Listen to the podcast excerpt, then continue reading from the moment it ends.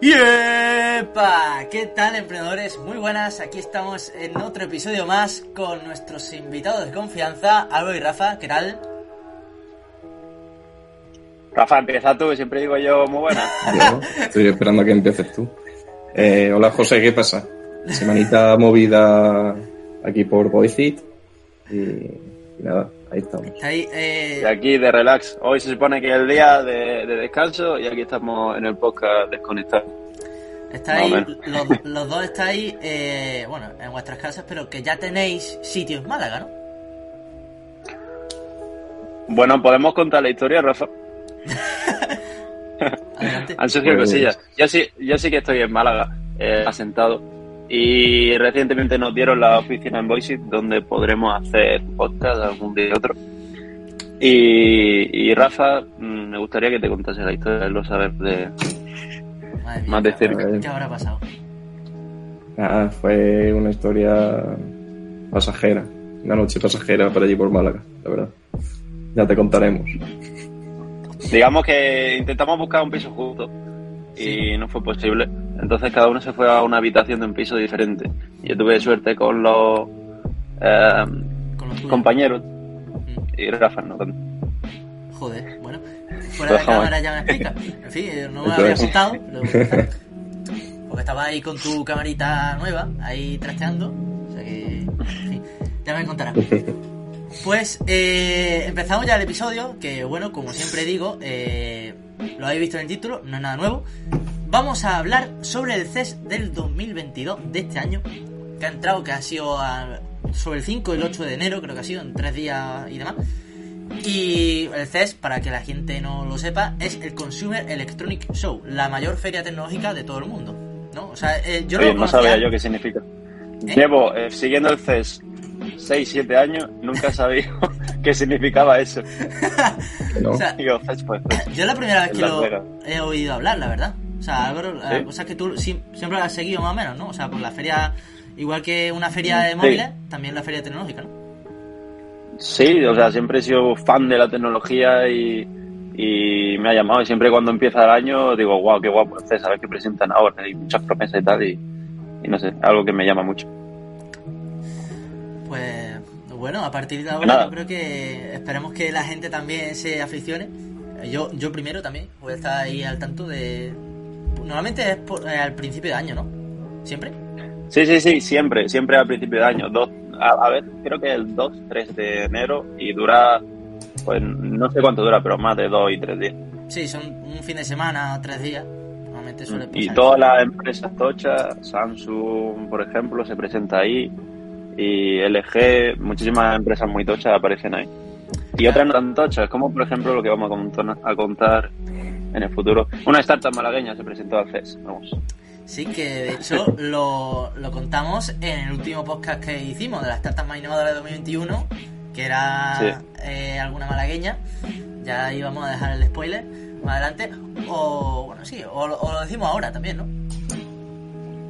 O después. Venga, Empezamos. el que se... Empe- empezamos. venga. Vamos a empezar fuerte y ya está. Vamos a ir para casa, vamos a, a traer esto para casa y luego ya, pues decimos lo que se ha comentado, los, más, los productos más disruptivos, los que se ha presentado y lo que hemos recogido de, en la feria tecnológica. Adelante, Álvaro. A ver, primero que se pregunte qué, qué pasó con mi setup, es que ahora me habéis pillado en el CES. Sí, Y, está ahí. eh, eh, he querido vivir esto de primera mano para hacer eh, el mejor contenido para el podcast. Exacto. Bien, os voy a comentar todo, todo lo que he encontrado, me encanta. Vale.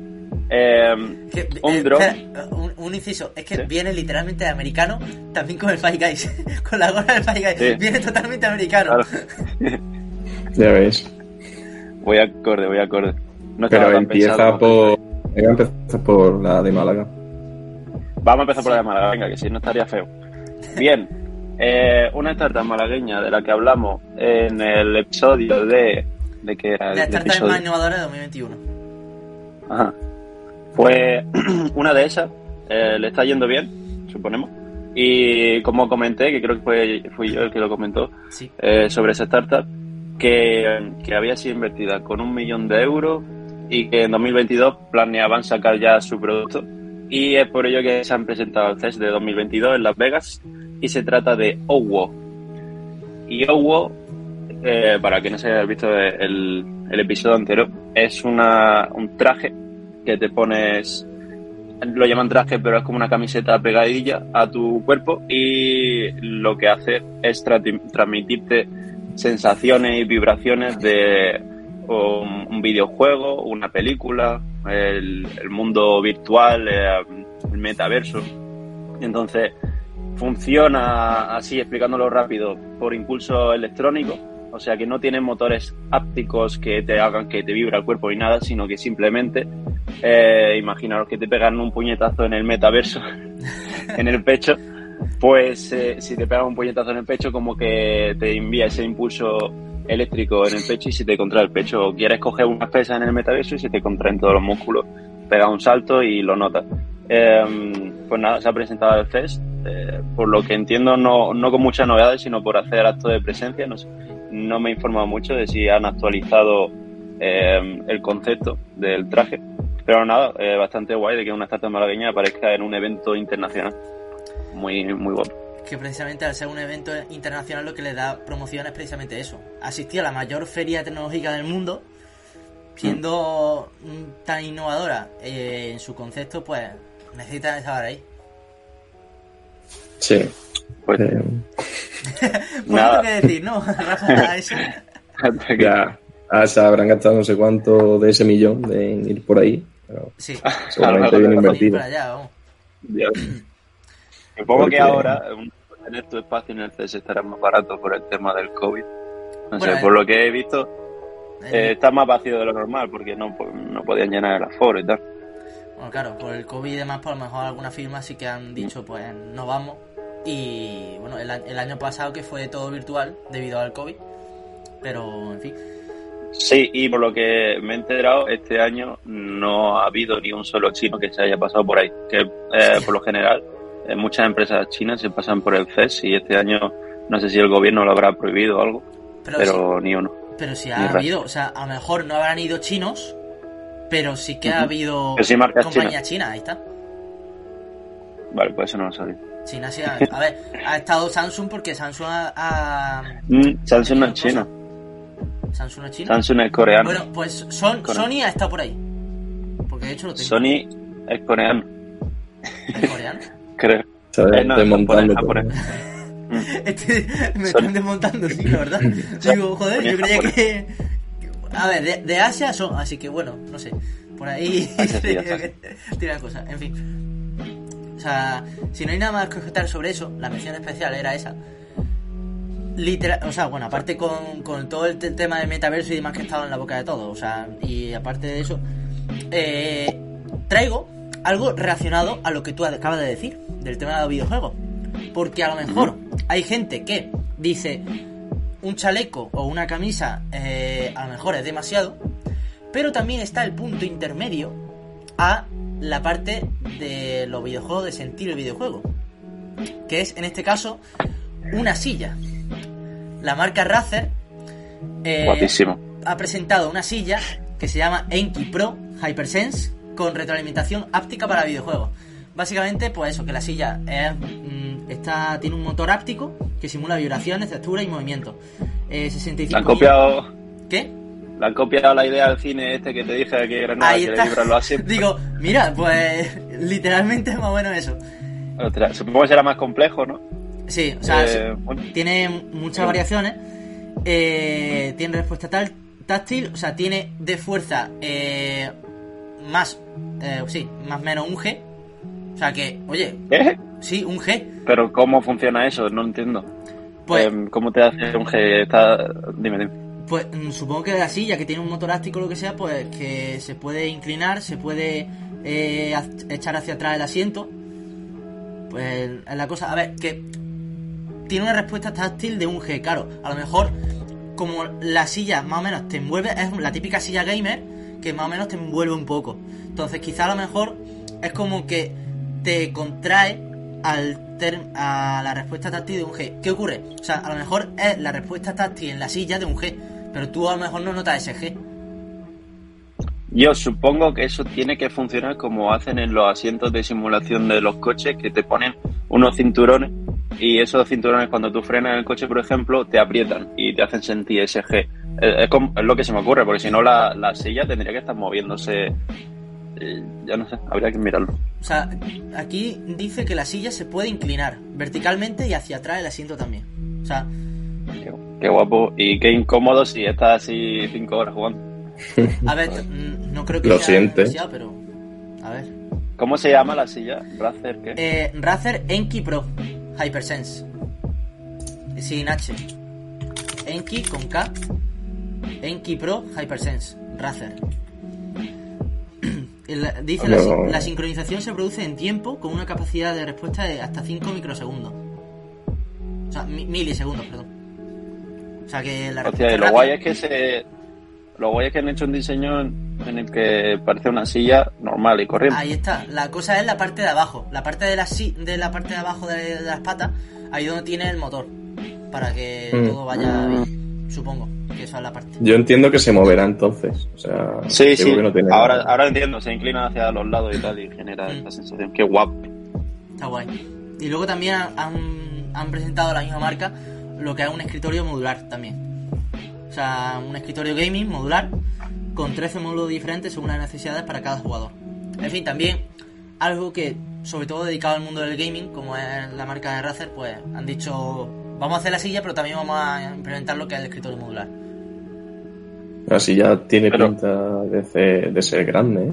O sea, A ver, Por cierto, ¿cuánto vale la silla? Porque, porque estoy viendo un vídeo promocional y esto tiene pinta de que vale más de mil pavos, pero seguro. Obviamente, eso tiene que valer más de mil pavos, vaya, teniendo un motor de eso de Sí. áptico y no sé qué, pues tiene que valer mil pavos, mínimo. Está guapísimo. Pues sí, este- estoy viendo en el vídeo, la silla se mueve hacia los lados y encima sube baja, plan, haciendo una especie de vibración. Sí, una especie de sí. simulador de esto de. Sí, de, de motor, de, de eso, de, de Fórmula 1. Sí, ¿no? pero siempre han sido aparatosos y la gente pues no se lo ha comprado mucho. Pero este que no es tan aparatoso, tío, Mm. guapísimo, la Es verdad. la cosa, se camufla como una silla y es como decir, hostia, pues. No es algo tan brusco como un chaleco o una camiseta que tú te tienes que ponértela y sentir el juego, sino que también la misma silla, pues lo que tú decías del cine, que tanto la música como el ambiente de lo que sea, pues te da esa sensación de estar viviendo el videojuego. Y yo lo veo bastante acertado por el tema de que em, muchos productos se están enfocando a, a jugar a los videojuegos de pie y realmente el 90% de la gente lo juega sentado, entonces creo que esto tiene más sentido y se le llegaría a dar más utilidad. Yo, Sí. yo lo vería como que a otro nicho. O sea, hay gente, hay juegos Mm. que se juegan sentados y otros que se pueden jugar de pie. Y en los juegos de pie también está, entra el metaverso, el futuro metaverso, y también existirán pues, los típicos juegos que puedes estar tranquilamente jugando sentado. O sea que Mm. simplemente es otro nicho de mercado, diría yo. a ver, a mí no me parece una innovación de la leche, la silla, pero sí que lo que dice Álvaro, que está súper bien enfocado, porque es una silla que sirve de silla, pero es eso, te da lo, eh, o sea, Mm. la sensación de, de eso. Así que sí. No, no es un aparato más que dices, venga, voy a usarlo, sino tu silla de toda la vida, que además Sí. tiene eso. Mm. Entonces, mola. Mm. Bueno, pasamos de producto. Pasamos a otra cosa, esta vez le toca a Rafa. Sí. Vale. Yo después, para terminar, quiero hacer una conclusión de, Vale. de cosas que he estado viendo, ¿vale? Os dejo caer. Eh, y vale. Mm, he estado viendo los productos Mm. y realmente eh, no me llaman mucho la atención muchos de ellos, pero hay, hay unos cuantos que sí. Eh, uno de ellos es, eh, que lo habréis visto seguramente, el Asus ZenBook Fold. Asus, eh, Asus. ZenBook Fold. Eh, un, es un portátil que tiene una pantalla que se dobla seguramente, ¿no? Sí, todo pantalla, como un teléfono móvil, pero en ordenador. Ahí está. Y, y lo he traído porque, eh, han he- porque he visto además un par de marcas, como es Dell y otra creo que no sé cuál era la Lenovo otra. puede ser. Lenovo que traían también algún tipo de alternativa. Por ejemplo, Dell lo que hacía era traer un portátil que la, o sea, el trackpad es todo, eh, Pantalla todo lo de abajo. Digamos que No, donde descansa la este música también es táctil. Mm. Es, Y, claro. por ejemplo, el otro que decía, el Lenovo, lo que hacía era un portátil, una pantalla y donde está la parte del el ratón y tal, tenía otra pantalla. O sea, que están intentando como ir, como ir as- hacia ahí y Asus lo que ha hecho es decir, mira, no pongáis tonterías, vamos a hacerlo todo pantalla y que es más fácil. Y la verdad que le veo todo el sentido Sí. del, del Sí, mundo. sí, porque- no. Sí, no, por el tema de que a la gente le gusta sentir las teclas. Entonces, Pero que- si tú consigues como ha- hace Apple de a través de lo áptico sentir Sí, eh, tecla- Sí, sí, con eso podría, podría ser válido. Em, también es verdad que a veces nos guiamos pasando los dedos sobre las teclas para saber eh, dónde estamos. Y con una pantalla táctil, como todo es completamente plano, pues no te guías tanto. Pero eh, yo creo que el futuro es, evidentemente, usas todo el espacio posible para poner una pantalla ahí. Y es lo que se está Sí. haciendo últimamente. sobre todo porque que te sirve de monitor, o sea, es un portátil que te sirve de monitor y, o sea, no sé, le, le veo todo el sentido, por eso, porque como estaban, por ejemplo, lo están haciendo para móviles y a mí, para teléfonos móviles no me termina de, de convencer la tecnología. Que sea doble. Sí. También yo es que, como- soy de teléfonos pequeños, así que O sea, que no ves... yo lo que no... Sí. Yo lo que no veo es, a mí me gustan los teléfonos que se doblan porque me parecen em, el futuro, por así decirlo, pero realmente yo no tengo necesidad en mi día a día de tener una pantalla más grande para llevármela a todos lados. Entonces, mm, no sé. Es que para que quiero ver un vídeo, yo veo vídeos en el móvil. ¿Lo quiero ver más grande? Sí, pero es que si estoy en mi casa, pues cojo el iPad, cojo el, monitor, lo veo con mi ordenador y ya está. Y si estoy fuera en la calle, es que me da igual ver un vídeo en una pantalla más grande. No, mm, por eso no le veo tanto sentido. La cosa es que, o sea, la aparición de las pantallas flexibles yo creo que hacen la posibilidad de, oye, si quieres la pantalla más grande la tienes. Y puedes tener un teclado sin las teclas, pero al fin y al cabo también eh, evol- evolucionamos hace un tiempo de pantallas de móviles pequeñas con teclado y que la gente decía, pues lo táctil, lo táctil, pues se ensucia mucho y no me va lo táctil porque eso no sé qué. Y al final ahora todos usamos lo táctil, o sea que a lo mejor ahora decimos, pues a lo mejor yo prefiero usar las teclas porque lo veo mejor, pero a lo mejor dentro un- de un tiempo pues decimos, pues en realidad en vez igual que lo estamos haciendo con el móvil, lo estamos teniendo con el ordenador. Y el ordenador puede decir que quiero tener la parte de un portátil, pues lo tengo un portátil. Quiero tener la parte como si fuera un monitor o una tablet en grande, pues la tengo como una tablet en grande. Al fin y al cabo yo creo que se basa un poco en la versatilidad y las funcionalidades de, de lo que puede ser el, el ordenador, a lo que puede parecerse un móvil. Yo lo que, lo que creo haber visto, Rafa, no sé si es para el Asus este que has comentado para otro, que han intentado solucionar esa ese tema del teclado, eh, creando un, un teclado de su propia marca adaptado a ponerse sobre la pantalla de, de ese ordenador y entonces pues tienes tu teclado, tapa la pantalla pero tienes tu teclado, tu teclado mecánico. Y Creo que como que puede se quita y ser. se pone. creo que puede ser, pero no le, ahí sí que no le veo del todo el sentido. No mola el tema de tener dos cosas No. separadas, la verdad. Eh, de todas formas, está guay también el concepto porque, por lo que he visto, cuando lo cierras, como los móviles le queda una pantalla por fuera, a este también. Y cuando lo cierras, queda, no sé, como la mitad de un folio, que es pantalla por fuera. Y, y no sé, está también curioso, la verdad. Queda futurista. Sí. Y no sé, es eso me llama la atención porque al final la tecnología que han ido desarrollando eh, en los teléfonos móviles que ahora la aplican a, a los ordenadores donde sí le veo más aplicación o más sentido. Yo lo que le veo el futuro de, de las pantallas, eh, eh, lo que he dicho, es que no le veo sentido a un móvil plegable, pero ahora que lo pienso, eh, yo tengo una tablet y un móvil, pues si puedo tener dos en uno, eh, de puta madre. Entonces eso pasará en el futuro, supongo. El futuro se va a basar en que todo sea lo más cómodo posible. En que todo lo puedas Sí, tener más lo más versátil. O sea, si tú puedes tener Mm. dos cosas en una, lo vas a tener. Claro. Sí, si consiguen que se reduzca, o sea, que no sea algo engorroso de llevar. Por ejemplo, eh, a mí me gustan los teléfonos pequeños que tú lo puedes llevar en cualquier sitio y que no notas que lo llevas. Pero ahora me metes un móvil de esto que se dobla y eso no lo puedes llevar en el bolsillo ni, ni queriendo. Por cierto, se habla mucho de que los móviles plegables son muy compactos y tal eh, en relación a la pantalla, pero realmente pesan bastante por el mecanismo que tienen que tener para doblar la pantalla y tal. Pesan mucho y ese es otro aspecto que tienen que mejorar, porque coger un móvil que pesa mucho es, es muy incómodo. O sea, hago la pregunta en debate interesante. ¿Qué creéis que va a ser antes? ¿Lo que son la pantalla de ordenador eh, flexible o que llevemos pantalla de móvil flexible? ¿Qué será antes? A ver, una cosa que ya está ocurriendo. Ya, o sea, lo están llevando. Pero ¿qué es lo que se va a usar antes? ¿Pantalla, o sea, móviles flexibles o portátiles flexibles? Yo creo que en el campo de los portátiles todavía tiene mucho recorrido. Por, sí, todavía le queda mucho por, por desarrollar. Tienen que dar la tecla con un portátil que tenga esa tecnología y además que sea potente. No sé cómo de potente será ese, pero. Yo creo que puede llegar antes a los. Uf, ya no, ya estoy teniendo un debate. La cosa es que esa tecnología es muy cara. A un móvil plegable ahora mismo ronda los 2.000 euros. Nadie, nadie no, pero muy poca gente está dispuesta a pagar tanto. Pero sí es verdad que hay gente dispuesta a pagar mucho por un ordenador. Por ejemplo, yo o Rafa no hemos gastado una buena pasta en un ordenador eh, entonces, a lo mejor, como se entiende que últimamente la gente está dispuesta a pagar mucho por un ordenador, eh, llega antes los portátiles con pantalla flexible que los móviles. Que eso es un poco esa, historia. De decir, como son más.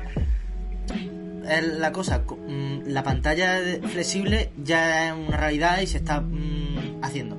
¿Qué ocurre? Que a lo mejor es más eh, versátil no el móvil con pantalla flexible, porque puede ser más costoso que a lo mejor el portátil, que ya le tienes la tecnología con buen rendimiento y lo único que tienes que hacer es que sea cómodo y demás, porque al fin y al cabo un portátil pues ya lo puedes eh, plegar y lo puedes tener esa pantalla en grande, o sea, pero bueno, ya es ese debate yo como reflexión y, también lo, pensé y luego miré en el C y estaba pasando.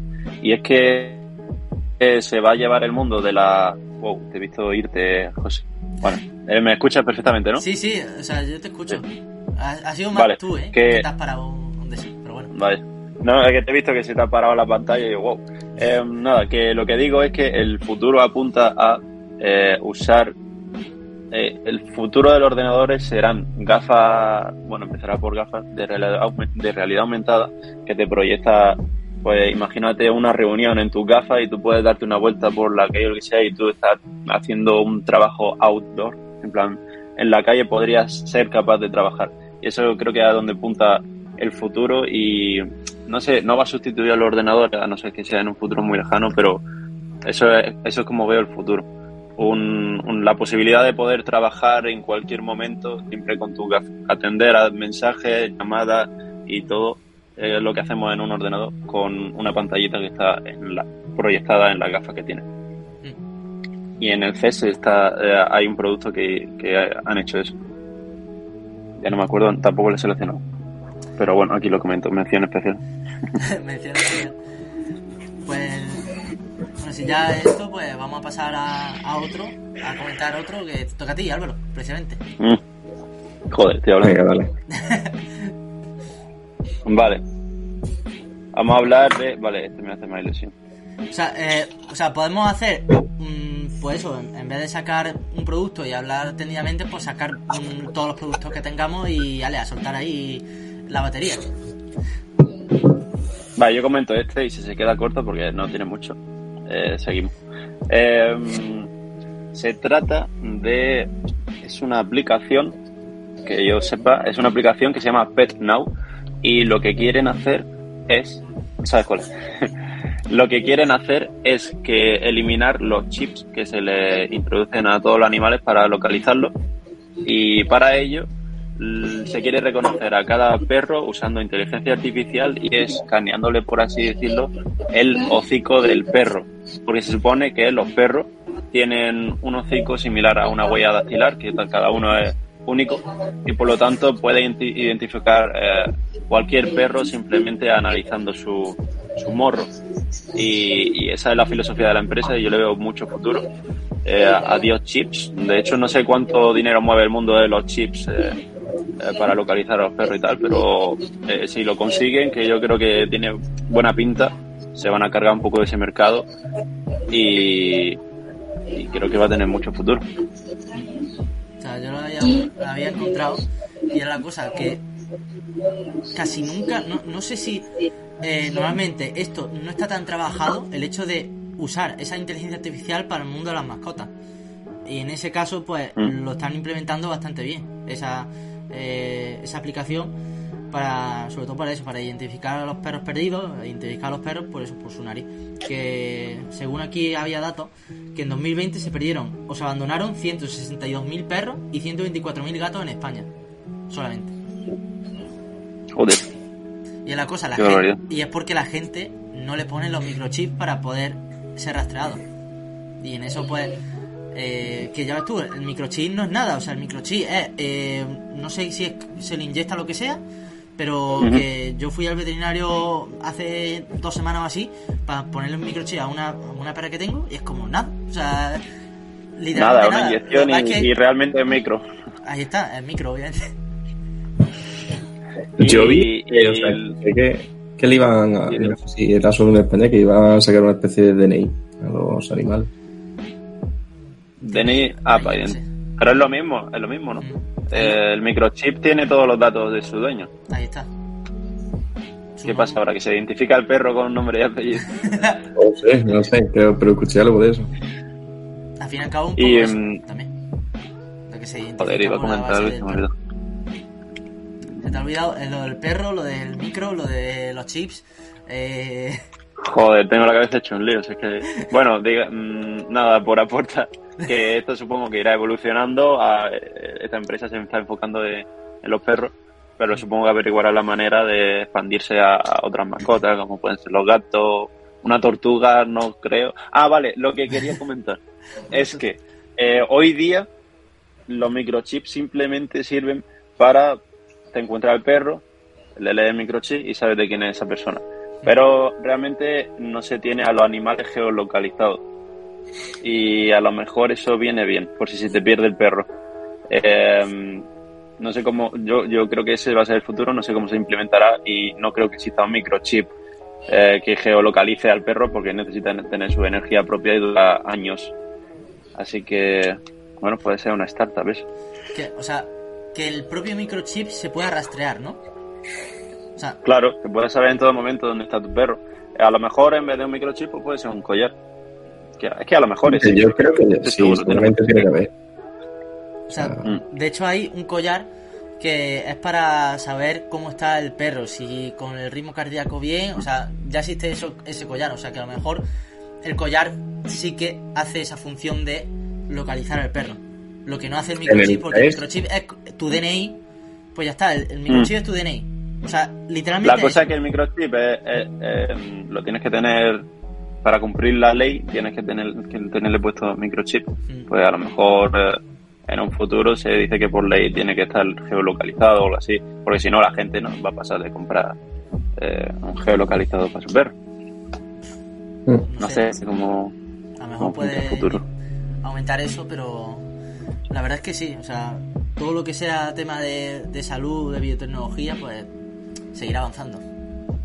Enlazando con eso, lo que yo había visto también en el CES, no lo había recogido porque no me, parecía, no me parecía tan interesante, pero ya que lo estoy sacando, Venga. era también otro, no sé qué era, era un dispositivo que se introducía o en un collar o, o en un arnés eh, a los perros y pues, le identificaba las emociones. Si tenía, no sé, si Sí. estaba feliz. Eso lo he visto por encima. o eso. Mm. Sí, una especie de... Sí, el collar que también, más o menos.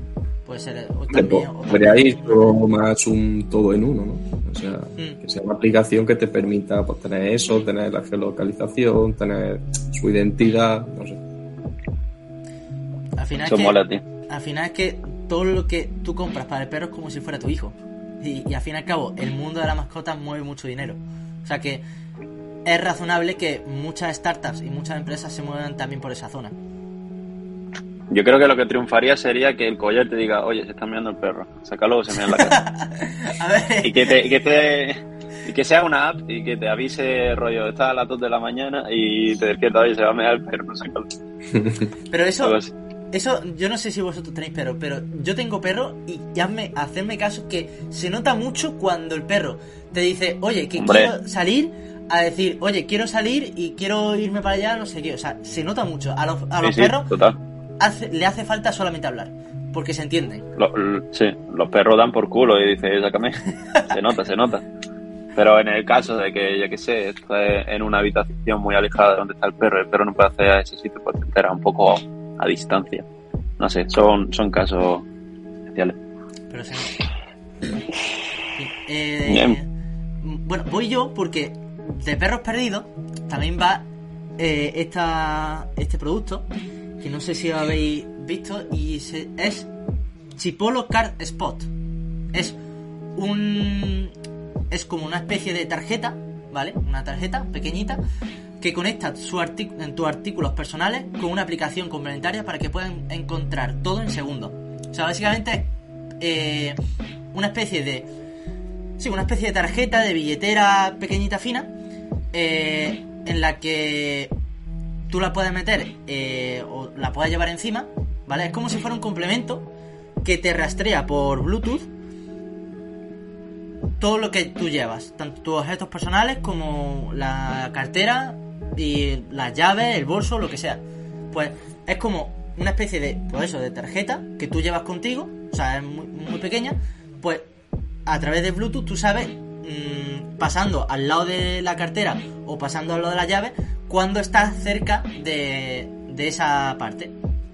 Y me ha parecido curioso porque se han af- afiliado, o sea, se llama esto Chipolo Card Spot, que se han asociado con la red eh, Find My de, Apple, para ayudar a que sea más fácil rastrear la cartera perdida. O sea, que me ha parecido, pues interesante porque digo, no sé, mm, yo no sabía que esto ya existía. De que tú puedas encontrar tus llaves a través de Bluetooth, dispositivos Bluetooth, que, que eso, tú pasas al lado de la llave y, y te vibra. Y vibra de que estás cerca de la llave. Digo, Bueno, no, está el dispositivo o Apple. Sí, Claro. sí, es lo mismo que lo de Apple, por eso quiero saber cuál es la diferencia. Eh, Apple tiene el AirTag, que se llama, que es como tiene el tamaño de un botón y lo vale 30 euros cada uno, Sí, pero lo puedes colocar donde quieras, desde unas gafas, una, unas llaves, sí, las llaves lo puedes poner en la, car- en la cartera y tal, y, y tiene tal precisión que tú lo vas acercando y te va guiando el, el móvil. Entonces no sé cuál es la diferencia de lo que me has contado. A lo mejor es el formato tarjeta que tiene. pero eso es, es, mm, ¿para qué, para qué te, mm, qué te ayuda a recuperar? O sea, el tema de las llaves. O cualquier cosa. Cualquier Eh, cosa. puede estar puede estar a kilómetros y, y puede estar en tu casa y tiene una precisión brutal para para indicarte dónde está. La- la- la- entonces lo que me parece raro es por qué se han asociado esta e- empresa al, a la red de, de Apple. Yo supongo que es por el formato. ¿Qué, qué se supone? ¿Que es una tarjeta? Es una especie de tarjeta ¿Cómo? pequeña, sí. En vez de ser una especie de botón, como eso, que Mm. también lo he visto, hay cosas que en formato de botón que también lo hace, pero supongo que a lo mejor este será más potente o tendrá otra tecnología y demás. Sí, algo tiene que tener. O por la Le- le echaré aplicación, un la aplicación teléfono, sí, o sea, es que es- es- Pues si no, no tiene sentido. Si no tiene sentido, si no tienen ahí una propuesta de valor importante. Bueno, también que no, o sea, el AirTag es si tienes iPhone y tal, ¿no? O sea, Quizá, quizá Sí, esa es la historia. es que a lo mejor sí. esto, aunque bueno, aquí pues también pone que solamente es de iPhone, o sea, la aplicación de iPhone. O sea que un poco extraño, pero. Pues no sé, la verdad. Es curioso. ¿Cómo se llama? O sea, Chipolo Card Spot, aunque también hay un montón. Hay que sí también de Tile, hay un montón de, de marcas también. Pero esta es la de Chipolo Card, Card Spot. Es por eso, yo creo que es por el tema de la tarjeta. Que tiene hay una- un formato que mola.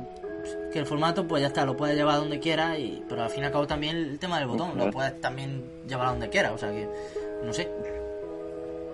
Bueno, tiene formato de tarjeta, es completamente universal para todas las, las carteras. Y en el caso del AirTag, hay carteras eh, adecuadas al AirTag, al botón ese.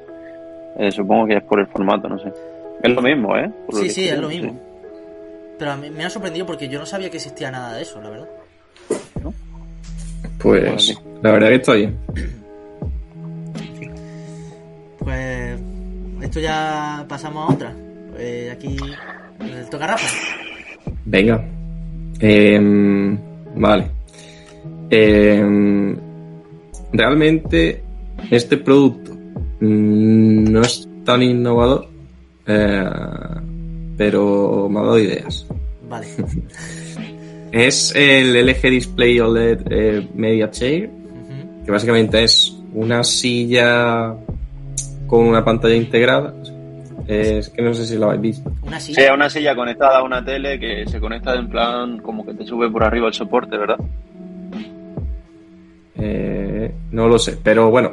Sí, es A como ver, una sí. silla así, tú estás aquí en un sillón Ah. y aquí está la tele y la tele puede girar Exacto. y cualquier cosa. Ah, vale, de otra manera, sí, sí. Eh, no es algo innovador que diga, pero sí que me, me está dando idea de que igual se podría aplicar a un modelo de negocio de cines individuales, igual que hay cápsulas de teletrabajo. Igual podría haber una especie de cápsulas de cine que fueran un futuro modelo de negocio que a lo mejor hiciera a los cines un poco desaparecer. Molaría.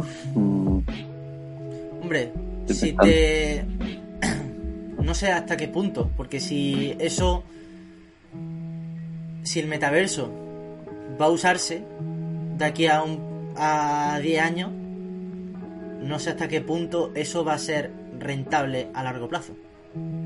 Ya, pero me refiero al concepto de cápsulas, de la que tú puedas tener ese tipo de Mm. experiencia. Porque tú Yo lo que creo que va lo que creo que va a ser el futuro del cine, que va a molar muchísimo, y ya está pasando, mm, pero en menor medida, es que hay salas virtuales ah, de cine. En- no sé si lo habéis visto alguna vez, tú te pones tu gafa de realidad virtual y estás en una sala de cine. imaginemos que ahí caben como 100 personas, pues todas esas 100 personas son como tú, que tienen su gafa y están todos viendo una película ahí. Y supongo que a la gente, bueno, ahí también te pueden tocar los huevos. Hay gente que habla durante el cine, te cabreas con él, le tira las palomitas, está guapísimo. Está guapísimo. Eso es literalmente Pero- metaverso. Sí, es puro metaverso. Mola mucho. Y mm, a lo mejor es el futuro, no lo sé. Es que me parece algo muy costoso eh, poner, o sea, el tema individual lo hace mucho más caro. Y si la gente ya ve que es caro el cine pagando 5 pavos por peli, imagínate Que a lo cuánto mejor va a ser. el, el tema de cápsula individual para otra cosas sí que es cierto que se están usando. El tema de eh, una cápsula eh, individual para trabajar, pues en vez de hacer un estudio o lo que sea, pues tú tienes como tu habitáculo, como tú tienes el escritorio y estás estudiando ahí, o estás trabajando de esa parte. Eso sí que lo vería más razonable, porque al fin y al cabo un espacio que tú puedes tener y que está alejado de todo. La cosa es, no sé hasta qué punto la gente podría pagar para tener una cápsula individual para ver simplemente el cine.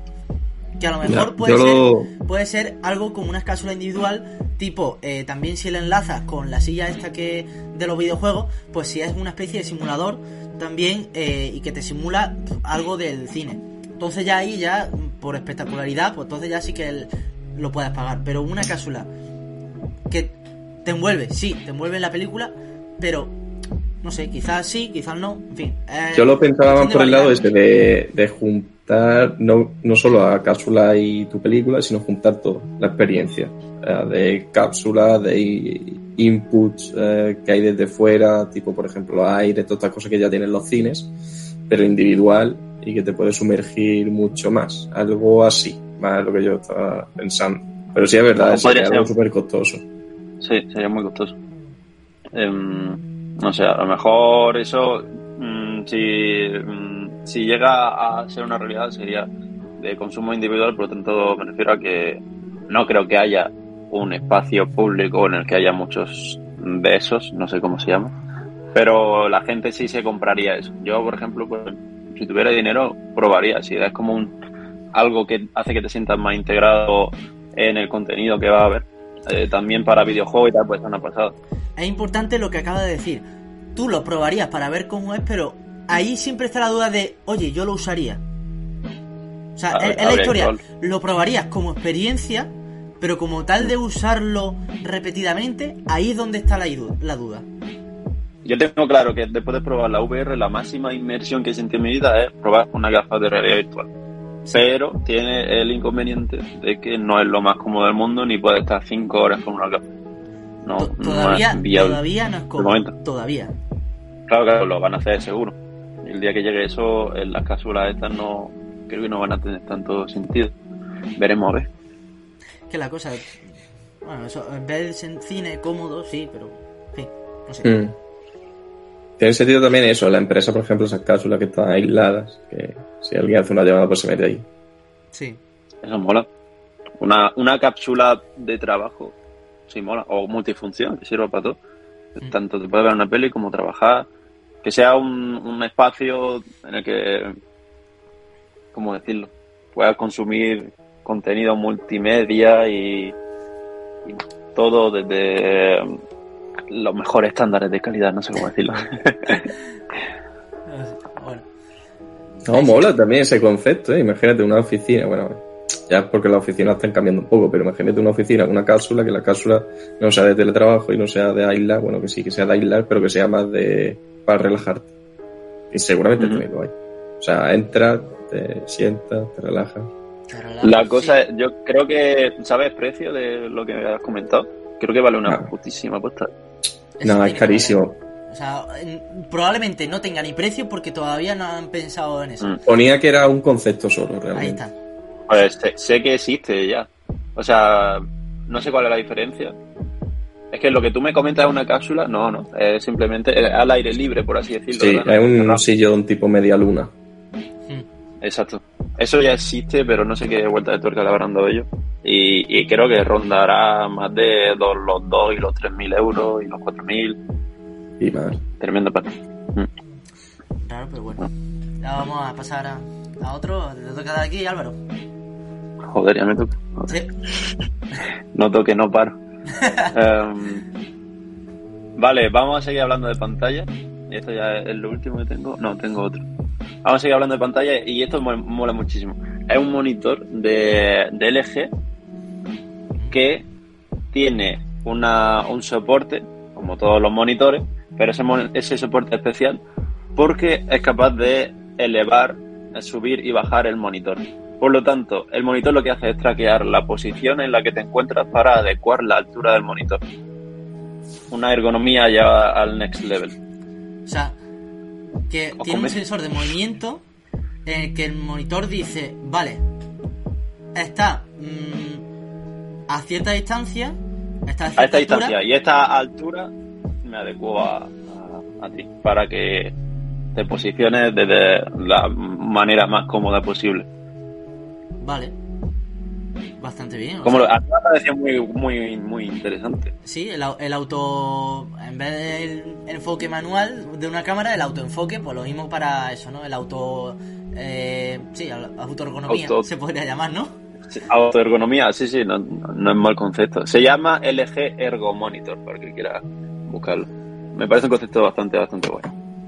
Pues sí. O sea, en vez de un monitor, pues eso, que tú te tienes que adaptar a él, pues que se adapte a ti el monitor. Está bastante bien. Y, búscalo. y para rellenar, buscar, buscar. Eh, como ya ha terminado la noticia esta, no tiene mucho, eh, simplemente. Eh, vamos con eh, una cosa. Bueno, vamos a dejar de llamarlo cosa y se llama Wave, Wave NFT o la Ah, NFT. Es, vale, es un cuadro que tiene una pantalla LCD y que ese cuadro únicamente va a mostrar los NFTs que son propiedad tuya. O sea, funciona la tecnología blockchain y tal. Y, lo único que muestra ese cuadro son cosas que son tuyas. Por lo tanto, le está dando más valor a, a, lo que estás comprando por internet eh, de NFT. Y su- supongo que es inhackeable, porque si no, no tendría sentido. Bueno, la propia blockchain es prácticamente inhackeable. O sea que Mm. si tienen NFT, pues al fin y al cabo eso. O sea que es como el marco de fotos que tú tienes, pues tienes las fotos digitales, tienes un marco de fotos que es digital. Pues básicamente es Me- eso, me- pero con los NFT. Me refiero a lo de que es inhackeable a- con respecto a no puede aparecer otra cosa en ese cuadro que no sea algo que sea de tu propiedad. No, mm, creo que el concepto tendría que funcionar así. No puedes poner una imagen cualquiera, tiene que ser algo para, para que tenga el valor de decir, anda, tiene esto y esto. Es que si no perdería un poco su rumbo. Eso es lo que entiendo. Sí, al final es eso. que tú tengas un NFT que lo quieras eh, decir, pues bueno, el arte, o sea, en esa, en esa parte, en ese concepto sería NFT relacionado con el arte, en el que tú lo quieres, pues exponer esa parte. Al final, Ese marco se conecta con tu cartera de NFT y muestra todo lo que sea Sí. en tu propiedad. Lo veo bastante interesante y es una manera de aprovechar ese mundo. Y de hecho creo que ese cuadro eh, se ha llevado... ¿Cuadro no? Eh, no sé cómo. Marco, sí, Eh, Marco ha sido, ha sido uno de los ganadores del CES, o sea, ha tenido algún que otro premio. Le ha dado una vuelta de tuerca interesante. Por eso, porque se, ha- se habla de NFT, se ha hablado de metaverso, la blockchain está al, pues en la boca de todo el mundo y Mm. básicamente pues eso es lo que, lo que demanda la actualidad.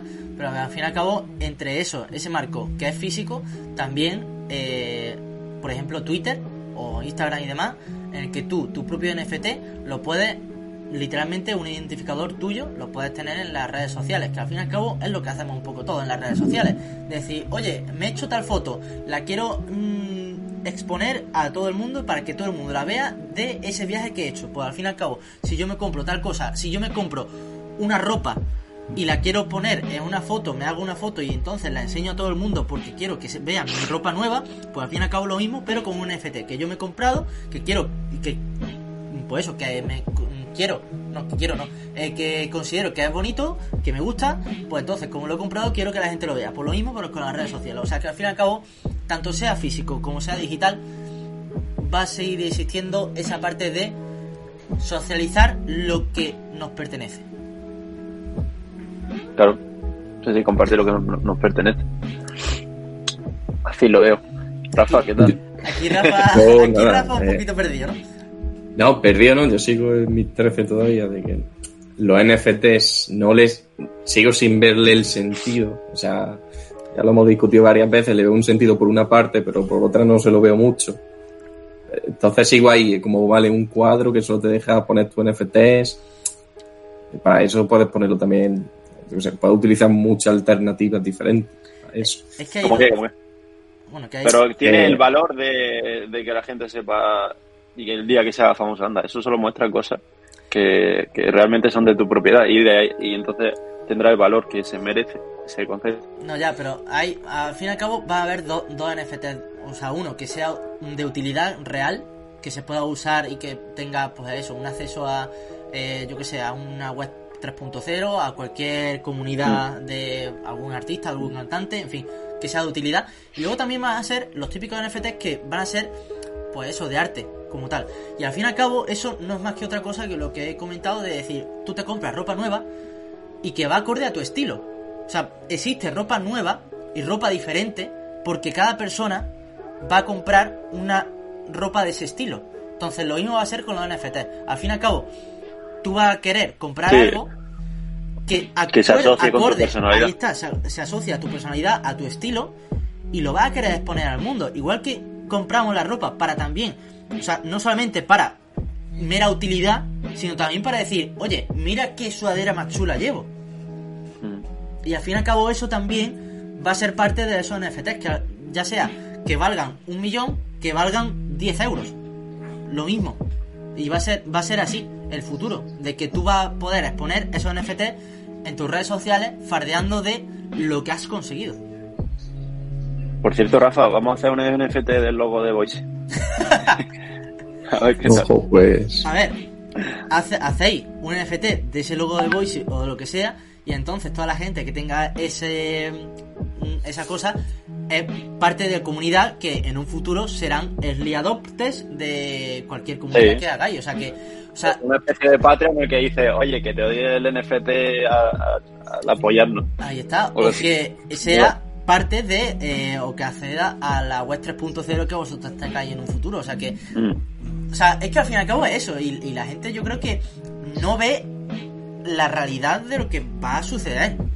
Que es lo que va a pasar y lo que nos ha pasado a lo mejor hace 10 años con los móviles.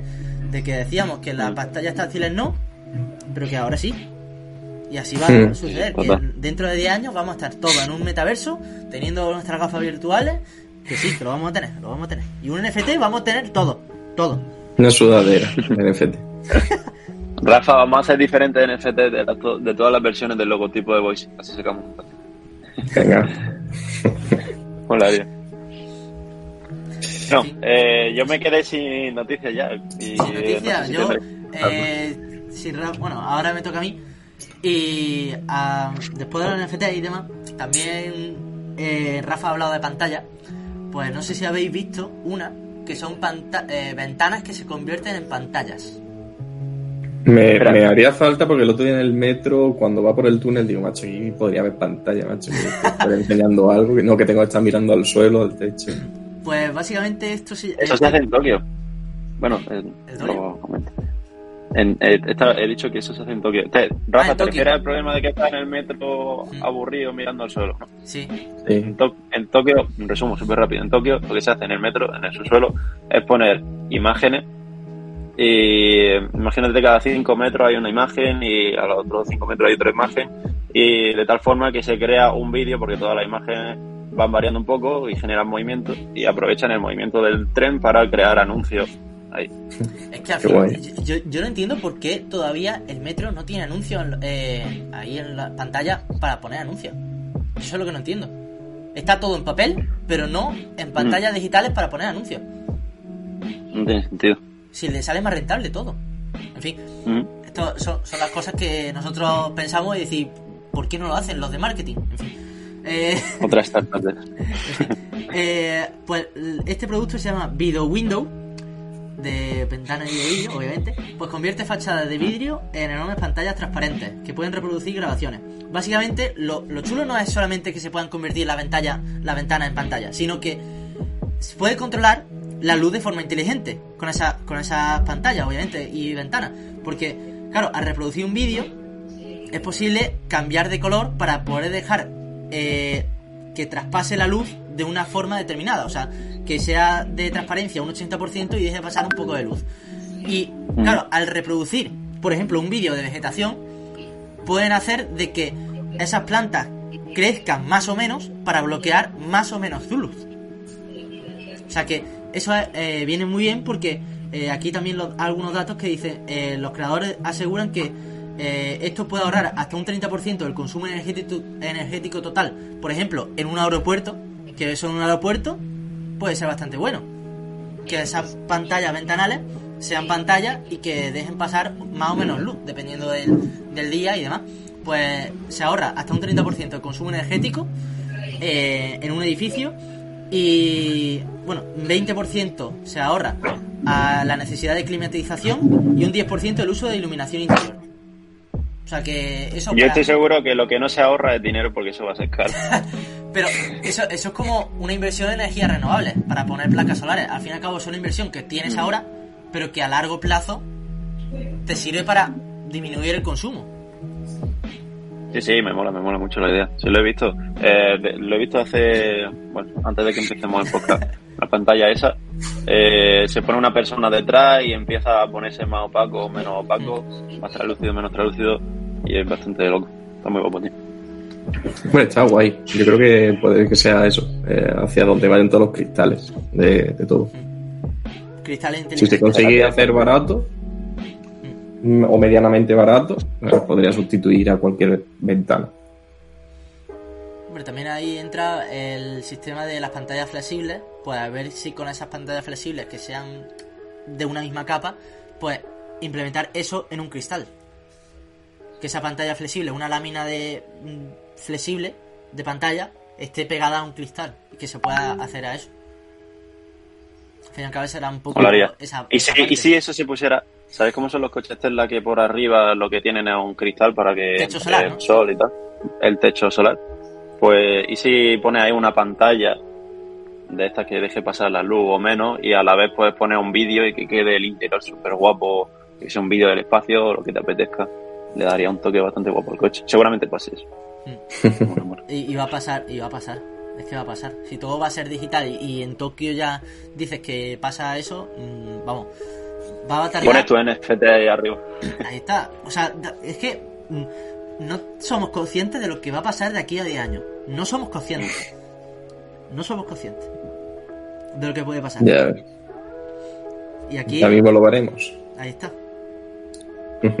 Porque bueno, si, existen cristales, cristales que se proyectan pantallas, también existen, eh, que ya enlazo aquí una noticia pequeña inciso, pues eso, coches que cambien de color con un botón, con, eh, precisamente con la pintura. O sea que a lo mejor también puede ser precisamente con esa tinta electrónica eh, del coche que puede pasar de blanco a negro y a efecto delegado por eso, por un botón, pues también con los cristales, también podría ser eso, ¿no?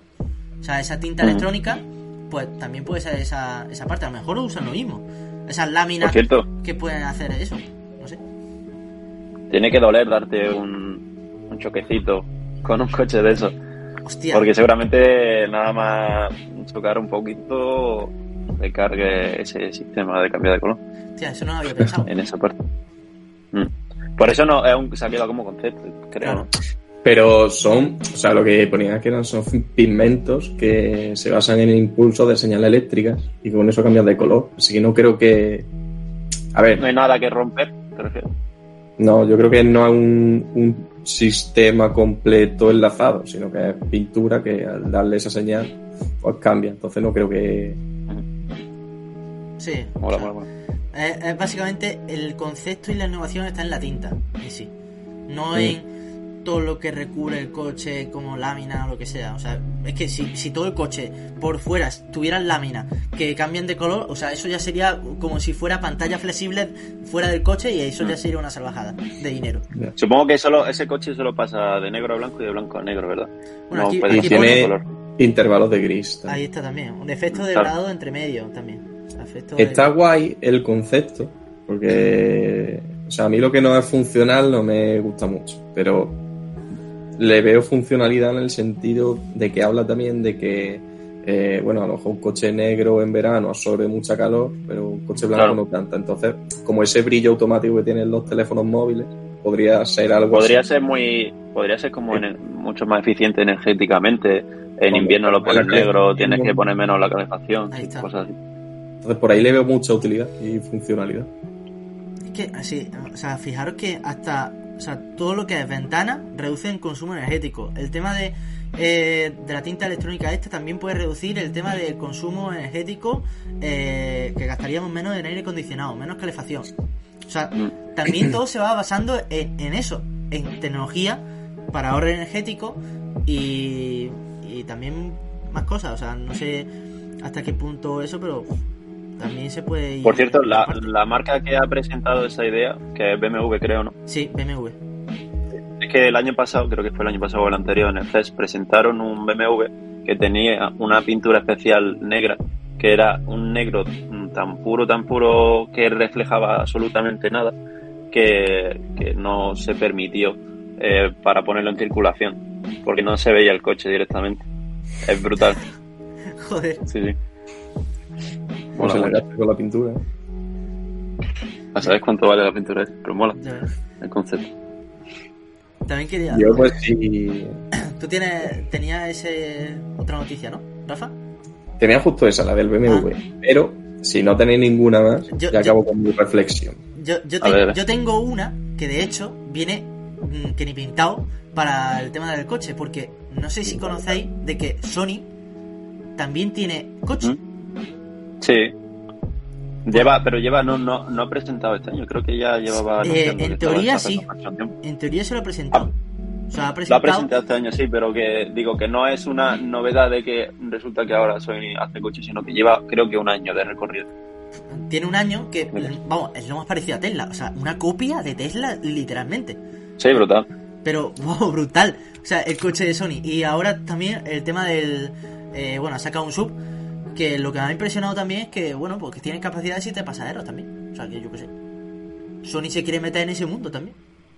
También. Es curioso y, es curioso y arriesgado. Porque hay muchas compañías eh, chinas eh, que están copiando a Tesla. Bueno, es que si copias a Tesla haces coches eléctricos. Pero bueno, cada uno a su rollo. De hecho, vi, hay una marca que se llama, hay varias marcas famosas ahora mismo. Está Tesla, que no lo conoce. Luego está NIO, que no sé si lo conocéis. Nio, sí, me suena. NIO es una marca china que está, está apoyada por el gobierno y tal.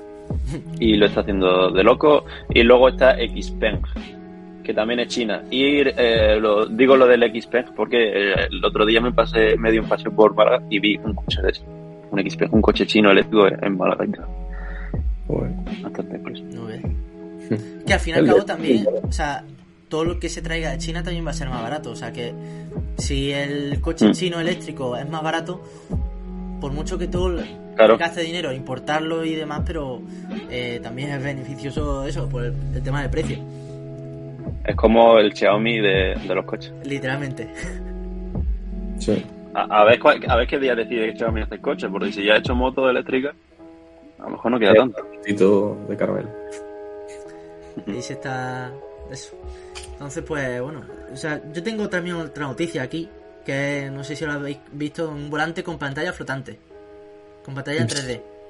Sí. Espera, ¿cómo? O sea, un, un volante que tiene una pantalla flotante. Que es una especie de. eh, bueno, eso es para, para vehículos autónomos, sobre todo. En el que proyecta una serie de imágenes que se pueden interactuar. O sea, es como si fuera en la propia pantalla. O sea, un, el volante crea, dimensiona eh, objetos en 3D que ayudan al conductor y que eh, pues esa pantalla integra sensores que detectan cuando acercamos los dedos, o sea, lo que permite interactuar con.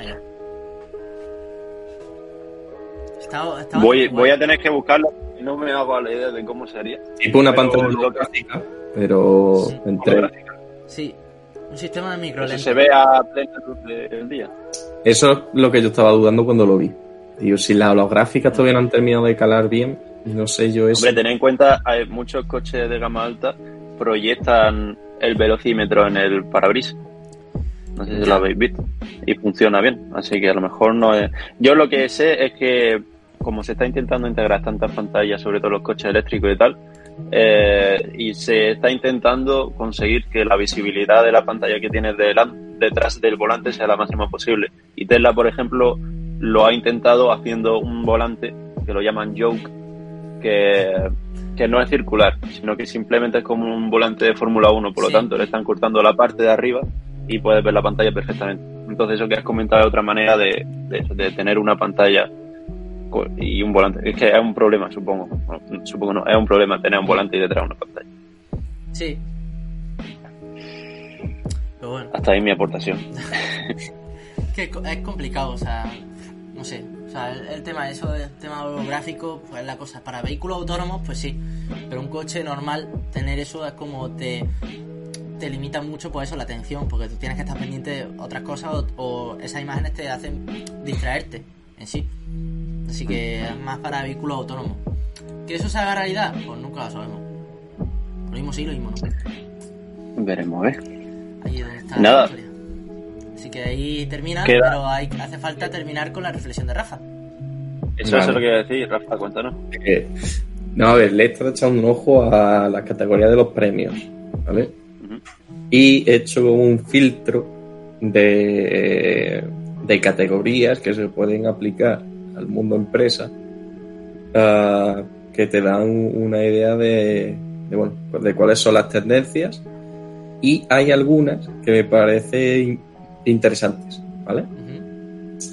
Eh, voy a mencionar así por encima todas las categorías eh, de que yo he visto que se, que se relaciona con el mundo empresa al final de montar startups y tal, que son ciberseguridad y la información eh, personal, ¿vale? la, la imagen digital y fotografía, drones y sistemas eh, de ese estilo, eh, fitness y sport, el gaming, health and wellness, eh, smart cities, streaming y virtual y, bueno, eh, o realidad aumentada, ¿no?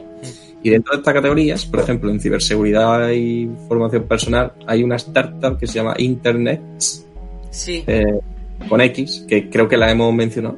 no, no he mencionado, pero eh, Ah, podcast de está.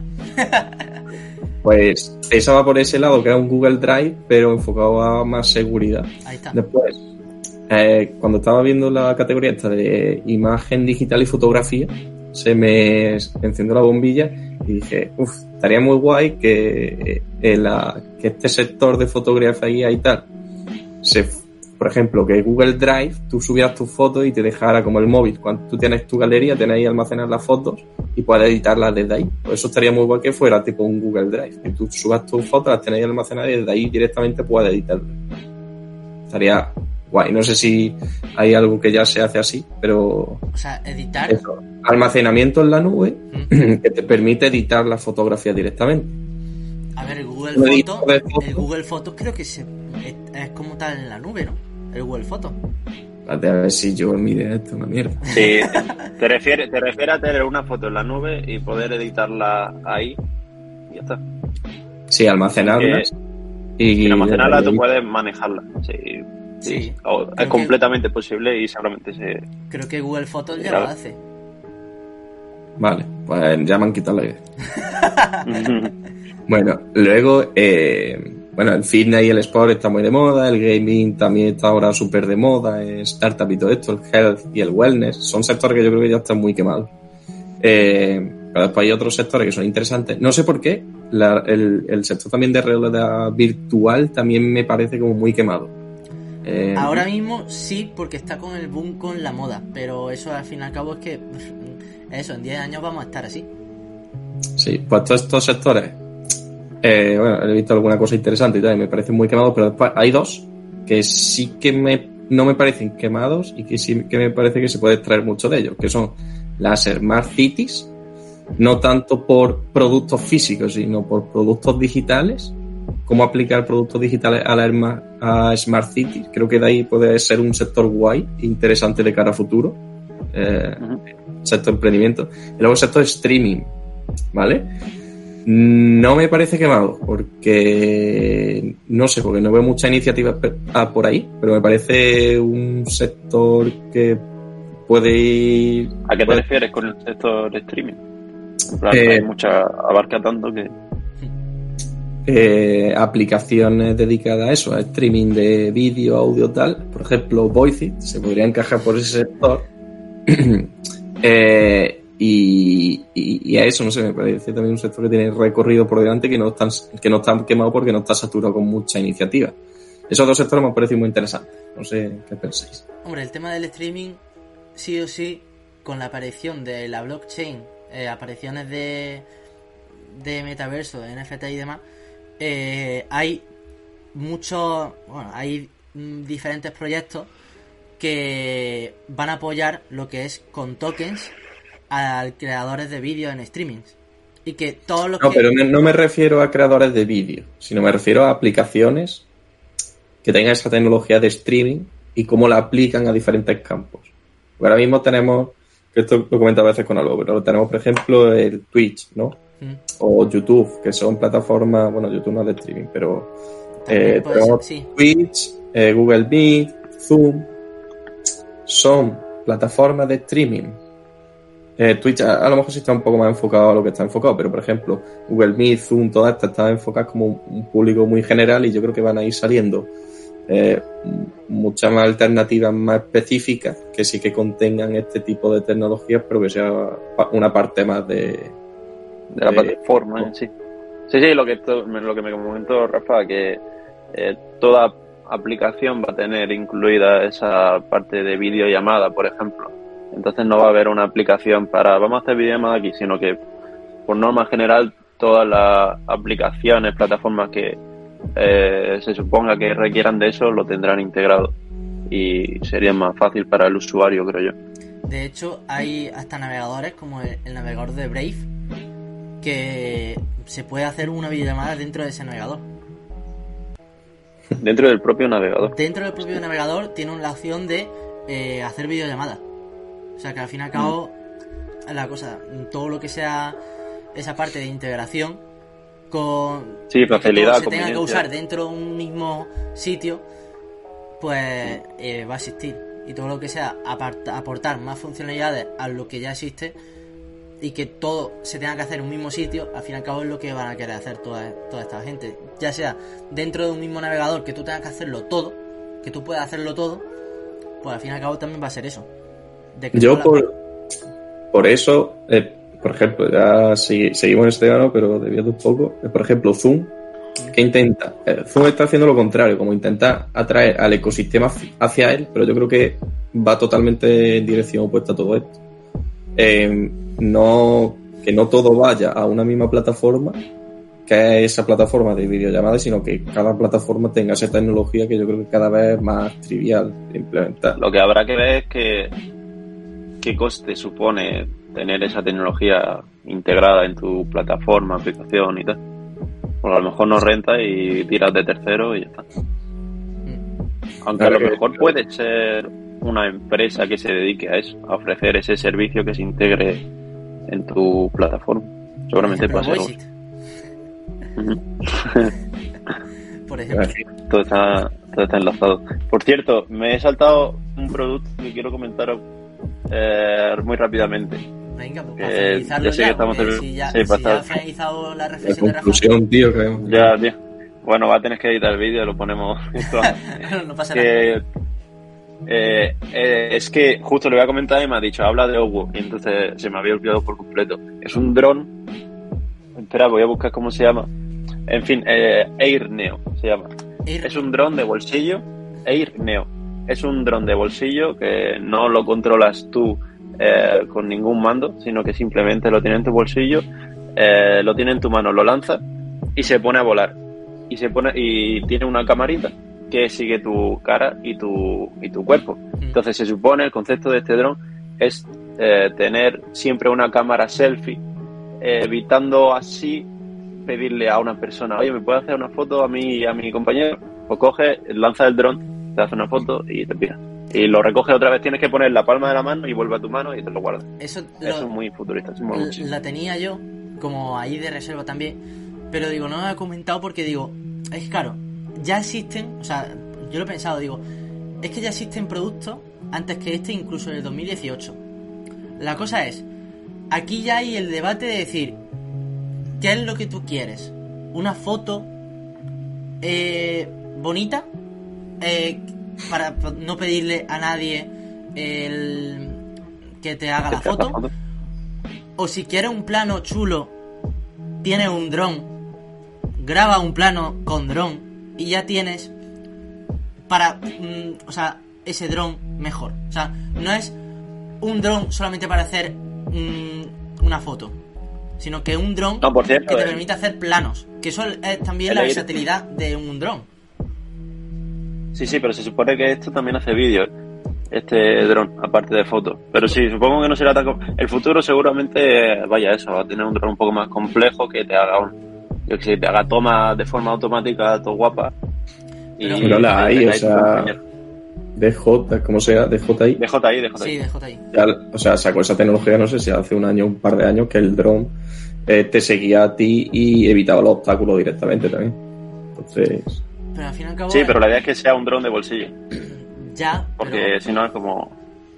A ver, que sí, mm, la idea de un dron de bolsillo está bien, pero creo que es más versátil tener un dron, manejarlo tú, aun por mucho, por mucha experiencia que se requiera manejar un dron, pero que tú manejes el dron, que hagas plano con ese dron. Creo que es lo más versátil a día de hoy. Yo creo que depende del target. Si es una persona que no quiere complicarse, solo quiero hacer... Hazme una foto y me voy de aquí. Ya. O está el que le encanta el dron, toma plano.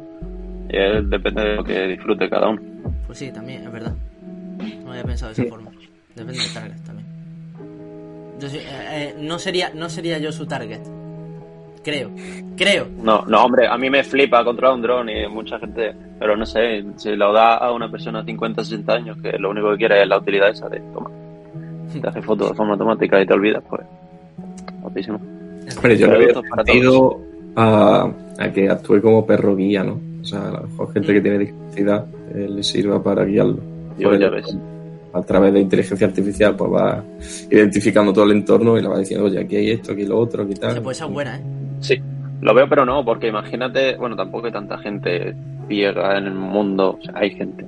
Pero me refiero al tema de, imagínate que estás, sales a la calle y te encuentras 800 drones por la calle y con el ruido que genera eso, no sé.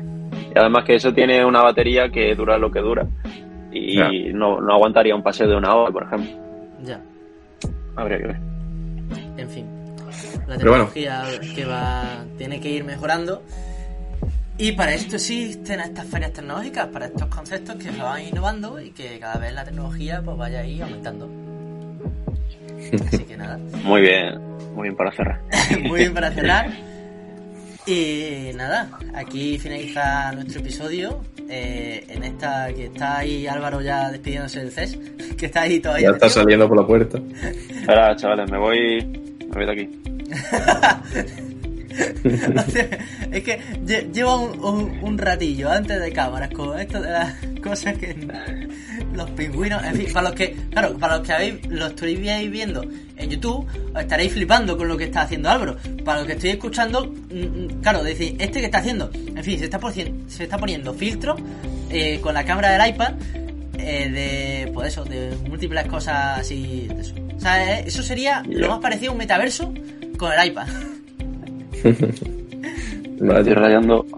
Te está rayando ahora y Mola, porque estoy cactus. controlando el escenario con la cabeza. La cabeza es tu escenario, pues sí que la tiene grande, ¿no? Mierda. En Bueno, fin, corto, a ver. pues nada, eh, así terminamos el episodio. Muchas gracias Álvaro y Rafa por otra semanita más. Aquí. Muchas gracias, me lo he pasado muy bien. Me encanta hablar de esto. La verdad. No sé si se nota. Se No. nota mucho. No se nota, para nada.